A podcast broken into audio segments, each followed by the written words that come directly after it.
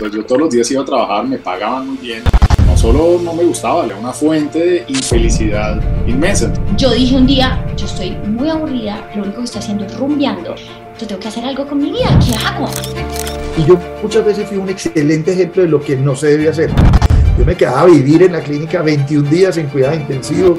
Es mejor arrepentirse por algo que uno hizo y no arrepentirse por algo que uno jamás hizo. Eh, lo que tengo es una gran responsabilidad. De mí depende más de 2.000 personas en el mundo. Y me fui para la India a hacer un retiro de silencio de seis meses. O sea, seis meses que no pude decir nada. Solo fue una jugada donde el pibe recupera un balón en mitad de campo. No, hacer un gol en un mundial es una felicidad muy grande. Hola, mi nombre es Pedro Miquelsen, soy el fundador de Armatura y les quiero dar la bienvenida a nuestro podcast. Roger Thomas.